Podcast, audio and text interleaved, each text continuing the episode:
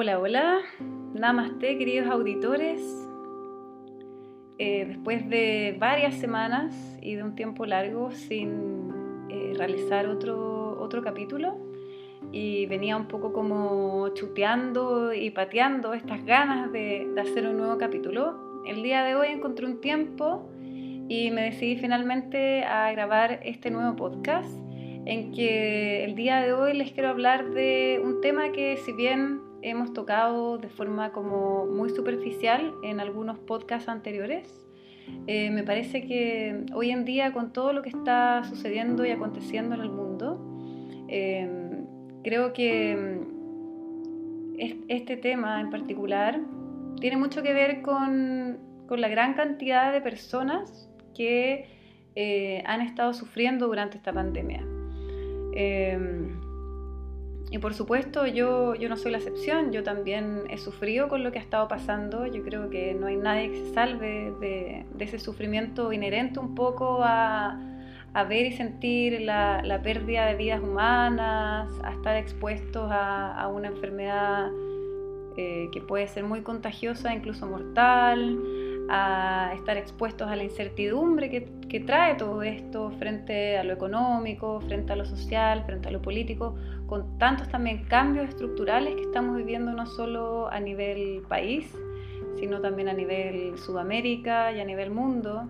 Eh, también experimento eh, pena y dolor por lo que está ocurriendo en India, un país que me recibió, eh, que, que me amó, que me cuidó, que también me, me puso en situaciones de aprieto, eh, pero que finalmente me entregó mucho más de, de lo que yo sentí que quizás eh, me pudo haber quitado. Entonces, bueno, situaciones de vida que nos tienen a todos un poco como en, en un estado de, dualidad o quizás de, de, muchas dudas, de muchas inquietudes. Eh, y por eso se me presenta eh, bastante como importante, relevante, cómo nos podemos quizás eh, sostener eh, a un pilar, a un pilar que frente a cualquier adversidad nos puede mantener un poco como más a flote eh, y que finalmente es el tema de la espiritualidad. Y como ya viene siendo tradición, quiero partir leyendo un breve texto de un libro que en verdad es como un manual manual académico que habla sobre la yoga terapia, eh, que es de, el autor se llama Mark Stevens y él, bueno, tiene muchos años y mucha trayectoria eh, siendo profesor de yoga, formando a otros profesores. Eh, pero hay una parte que, que, me gustó mucho y que el otro día abriendo el libro y, y hojeándolo, re, releyéndolo, me encontré con, con, esto y me gustaría compartirlo con ustedes y después hacer una breve reflexión y al final una breve práctica. Dice así. La pérdida de contacto con la realidad se la llama psicosis. Sin usar este término, los antiguos yogis describieron este trastorno en términos espirituales como un sufrimiento existencial arraigado en el engaño.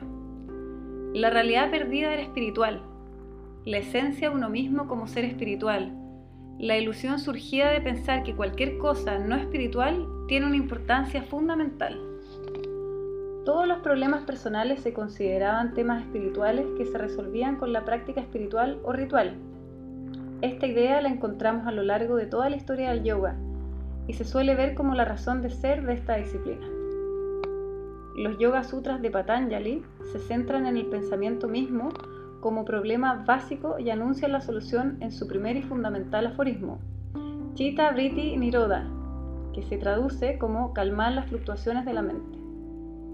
Se dice que el yo verdadero reside más allá de todo pensamiento, tal y como afirmaba Lao Tse en la primera estrofa del Tao Te Ching. El Tao esencial es el Tao, que no se puede explicar, el pensamiento se considera inherentemente problemático al verse como una abstracción de la realidad en lugar de ser algo real en sí mismo. A la mente basada en el ego, reactiva, imaginativa y aferrada a las cosas, se la considera tanto causa como efecto de una ignorancia soterrada. No meramente sobre los asuntos mundanos, sino acerca de la realidad misma. los velos entrelazados de la ilusión y la ignorancia inhiben o perturban la verdadera percepción y autocomprensión. Como consecuencia de esto, sufrimos. Sin embargo, hay esperanza. Se nos ofrecen métodos y prácticas para calmar las fluctuaciones de la mente. Una parte esencial de la práctica consiste en el pratyahara, aislamiento sensorial, para aliviar a los sentidos de sus distracciones externas, para el propósito inicial de alcanzar dharana, una conciencia centrada de manera primordial en el interior al, adoptar un enfoque más meditativo. La mente alcanza un estado meditativo puro llamado dhyana, que conduce al fruto inicial de la práctica, un estado de conciencia pura denominado originalmente samadhi en el Maitri Upanishad.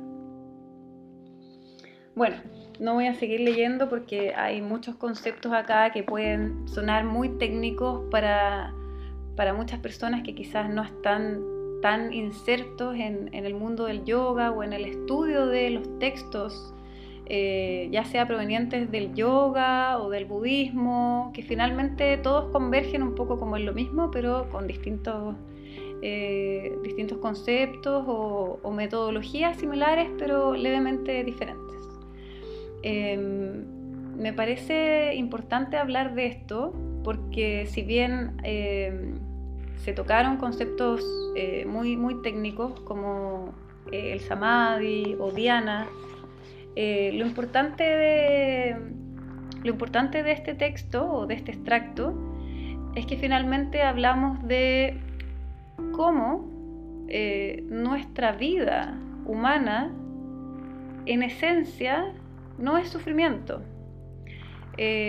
sino que más bien son las fluctuaciones de la mente, esa mente que divaga de un lado al otro, la que nos hace sufrir.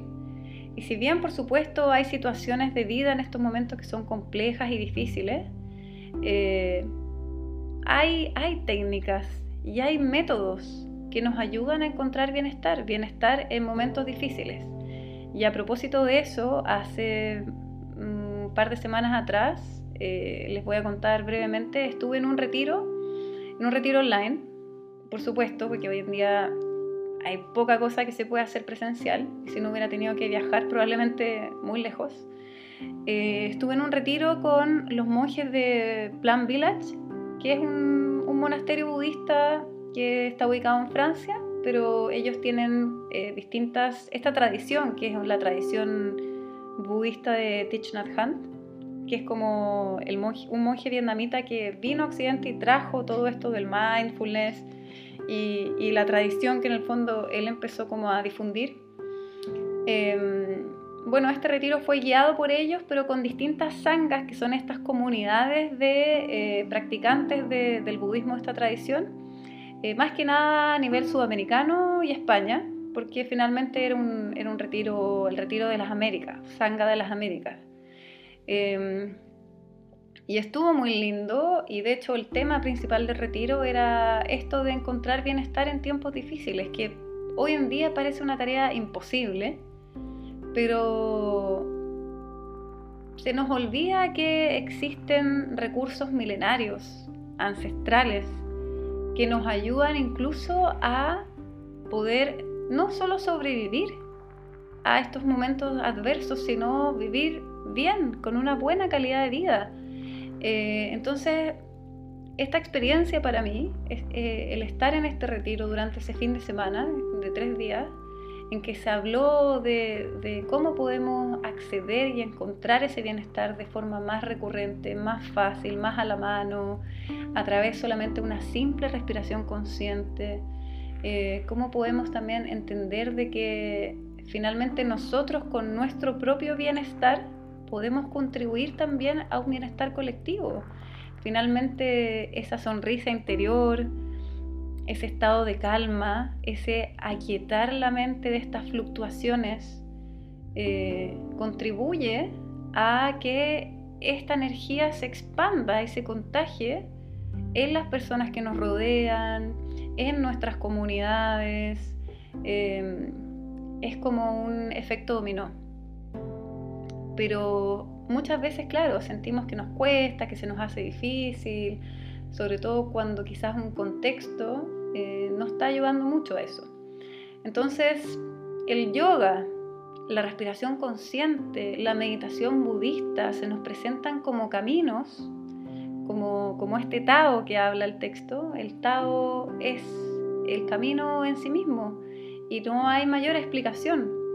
Em, el yoga es un camino, la meditación es un camino.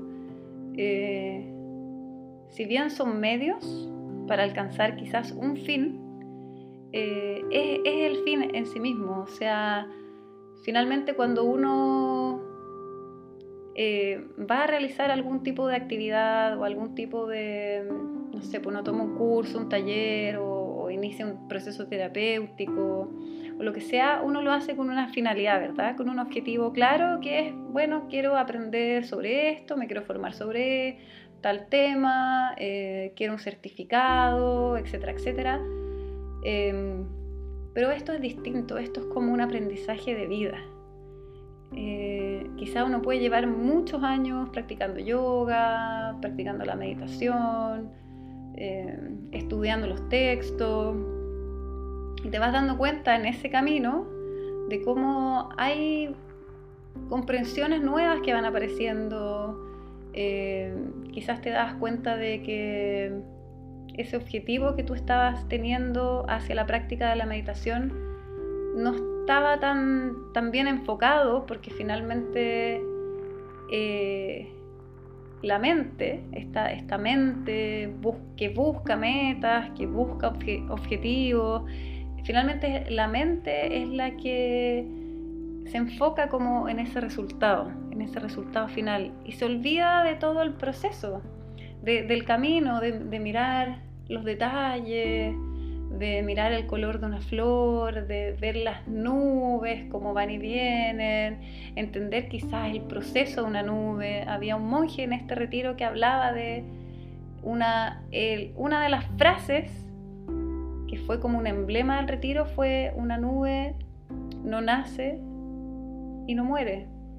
Y a uno se le olvida ver esa maravilla cotidiana que está ahí en el cielo como una pintura y nos enfrascamos y nos aferramos a todos nuestros problemas cotidianos del mundo, eh, a todos nuestros problemas cotidianos personales y quizá la respuesta, y no solo la respuesta, quizá ese bienestar es tan simple como en el entender o u observar o contemplar una nube o una flor o una pequeña sonrisa, una pequeña palabra, un pequeño gesto, una respiración consciente profunda y sentir cómo a través de mi respiración puedo encontrar no solo alivio, sino también puedo despertar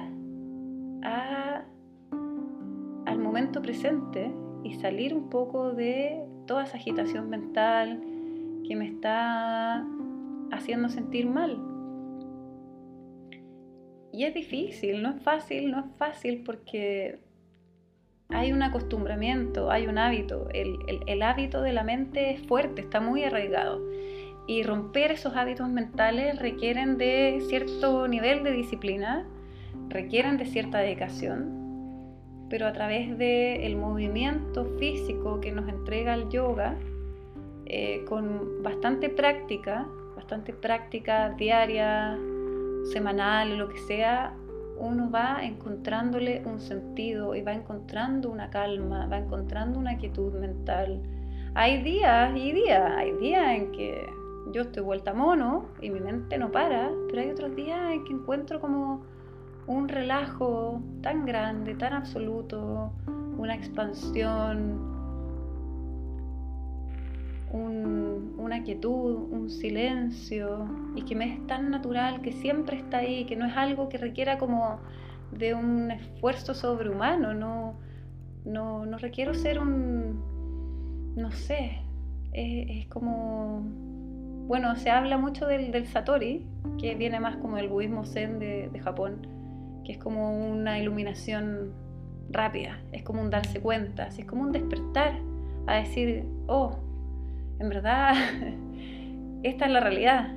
Y el texto habla de eso, el, el, sacarnos los velos un poco, que esos velos son solamente de la mente, sacarnos todo ese como aparataje de estructuras mentales y ver la simpleza de las cosas, la simpleza de la vida y en esa simpleza hay tanta belleza y hay tanto bienestar, hay tanta felicidad, hay tanta comprensión. Eh, y de hecho, yo estoy segura que todos hemos conectado con eso y conectamos con eso día a día, pero se nos olvida y nos salimos fácilmente de ese estado y caemos en los hábitos de la mente.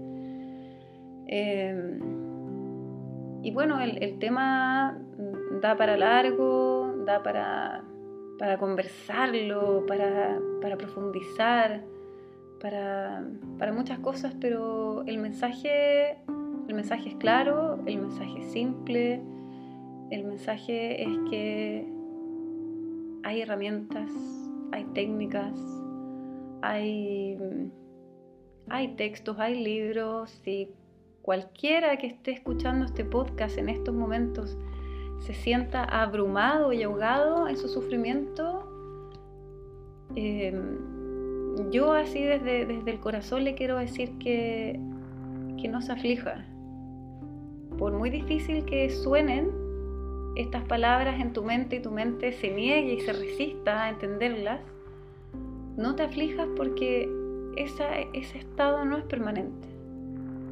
No es permanente, no es eterno. Y siempre hay una respuesta y siempre hay una salida.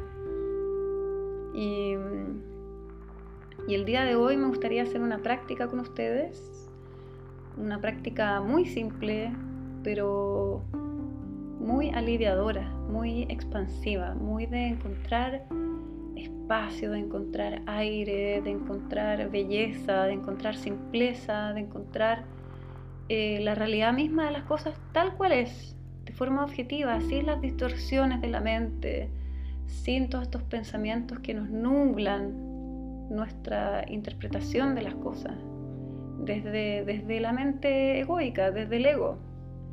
Eh, y estamos súper identificados con nuestro ego, con nuestra personalidad, y no es algo malo en sí mismo, pero cuando nos damos cuenta de que podemos vivir con mucho más sentido y mucho más felices y mucho más objetivamente viendo las cosas de forma prístina y nítida, eh, podemos observar al ego, observarlo cuando, cuando intercede, cuando se enoja, cuando se toma las cosas personal, cuando quiere cambiar las situaciones a toda costa, cuando no se siente visto, no se siente escuchado y se tensa y se contrae.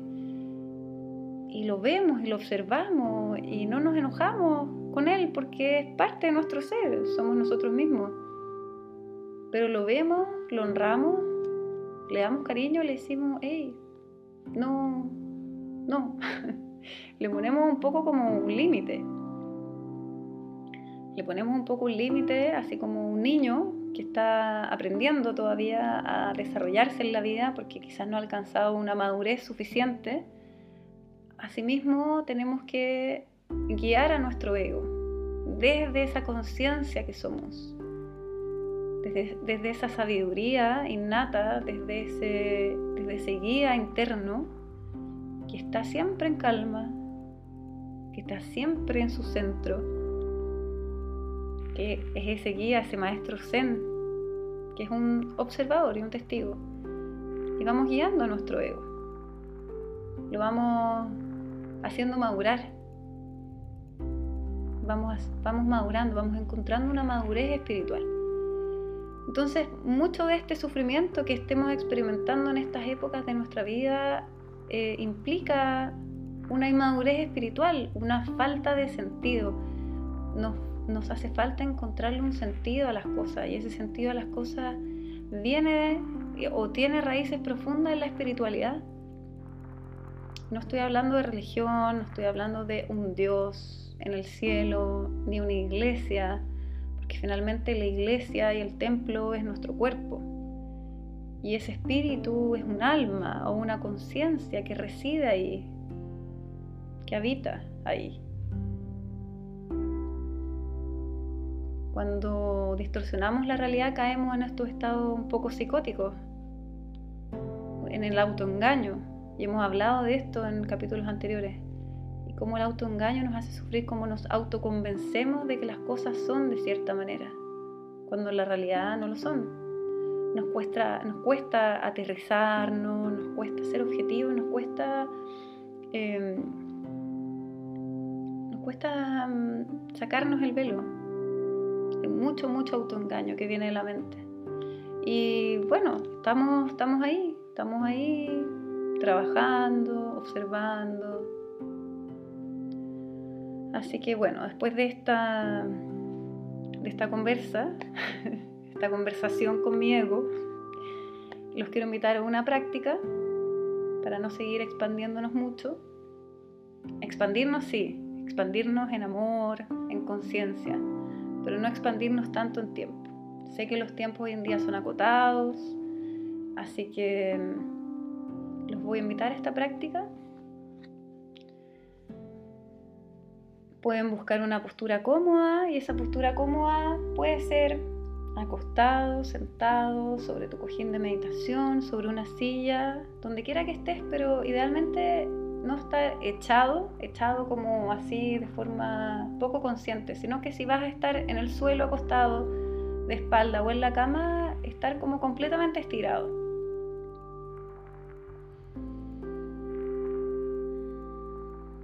vas a ir cerrando tus ojitos suavemente.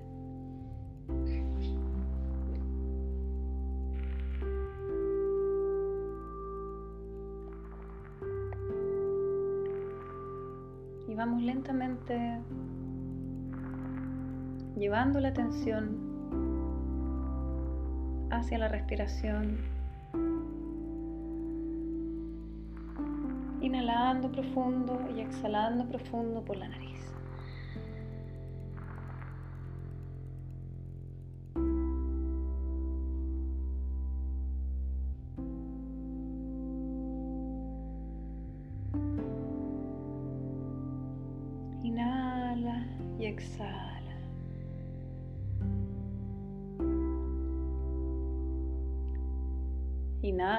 Entonces Estoy con mi respiración en este momento presente. Inhalo y exhalo profundo.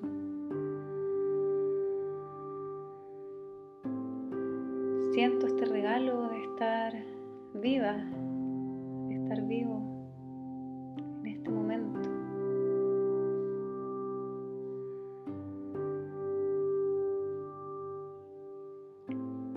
consciente de mi cuerpo y de todas las funciones fisiológicas y biológicas que están ocurriendo en este momento sin que yo las pueda controlar.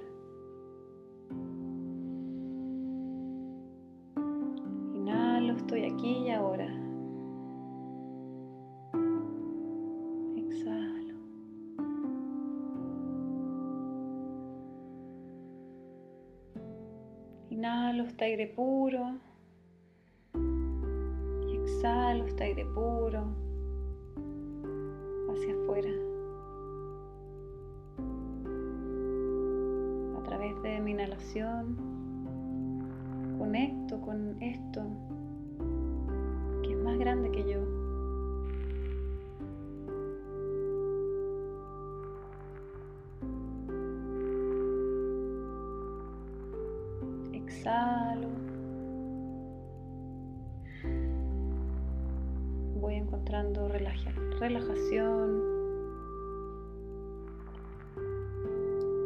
encontrando quietud, calma.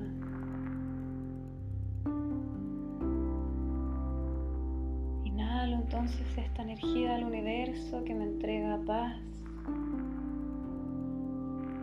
que me entrega amor.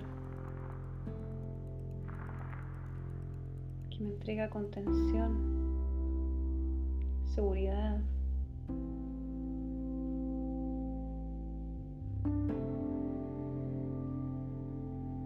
Exhalo entonces todas estas percepciones erradas de mi mente, estos sufrimientos, este malestar, este cansancio. Vuelve a inhalar entonces esta energía del universo en expansión, bienestar, salud, armonía. Exhala.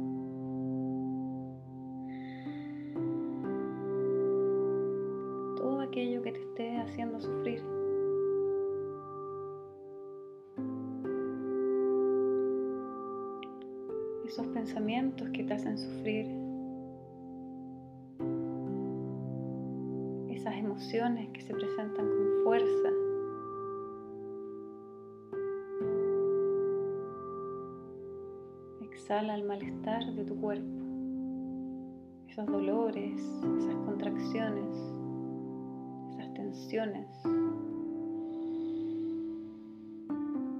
Inhala, recárgate, llénate de esta energía del universo, energía infinita, abundante, amorosa. Báñate en esta energía, siente como una luz te baña desde la punta de tu cabeza hacia abajo, una luz blanca. Siente como esa luz llueve sobre tu cabeza, cubriendo todo tu cuerpo.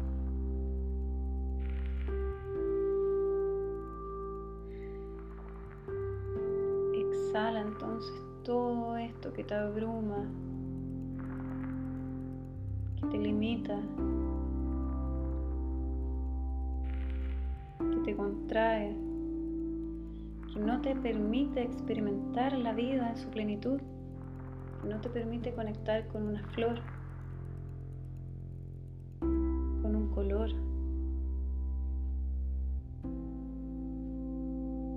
con un abrazo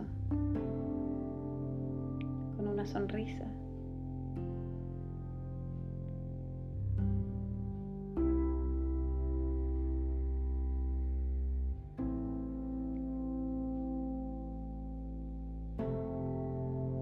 Así como decía nuestro texto anterior, cuando limitamos un poco nuestros sentidos físicos, esta práctica del pratyahara, quizás cerrar los ojos, tapar nuestros oídos.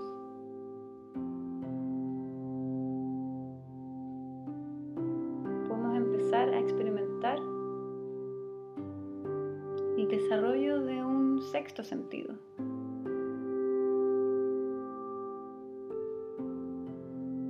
Un sentido más intuitivo, más interno.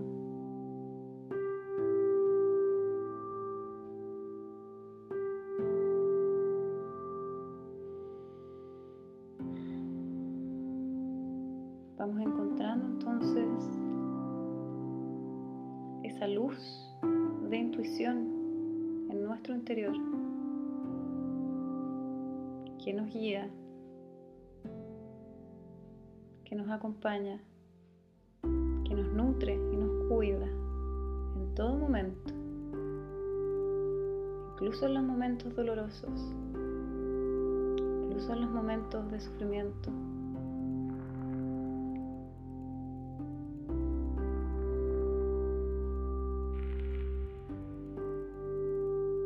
puedes visualizar esa luz en tu interior. Visualizarla en tu corazón y también en tu frente.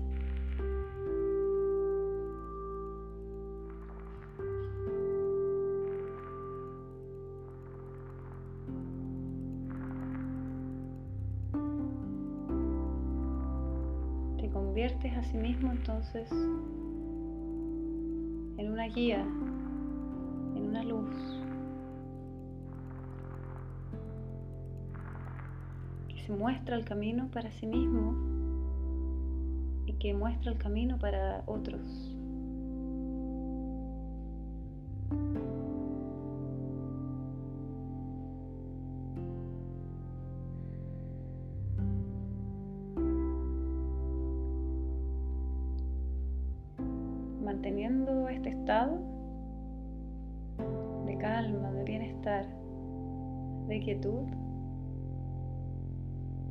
Suavemente abriendo tus ojos.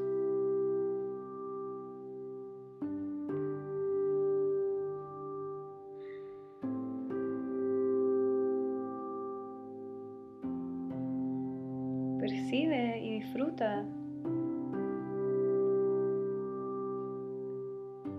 esta semilla que va creciendo en tu interior, esta semilla que estamos regando, de compasión, de felicidad y de bienestar. Son semillas que si las regamos todos los días, empiezan a crecer se convierten en una plantita y empiezan a dar frutos. Pero no podemos pretender sacar el fruto del árbol si ni siquiera hemos plantado la semilla. Así que mi invitación es que esta semilla que se plantó el día de hoy eh, sea regada con frecuencia, sea vista y cuidada para eso recuerden que existe el yoga, la meditación, la caminata consciente, el arte, el comer consciente. Cualquier actividad que hagas en tu día a día, el deporte, estar con un otro, puede ser un acto consciente que te traiga un poquito más de bienestar, un poquito más de felicidad.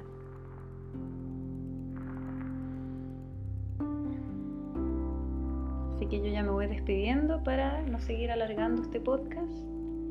Les mando un gran abrazo, espero que les haya gustado eh, el tema de lo que hablamos el día de hoy, la meditación final. Y bueno, cualquier inquietud o duda que tengan, recuerden que me pueden buscar en Instagram como eh, arroba guion bajo satimain guion. Eh, también pueden buscarme en mi página web www.satimind.cl y algún tema o alguna, algún tópico que les gustaría que habláramos más adelante, eh, por favor háganmelo llegar.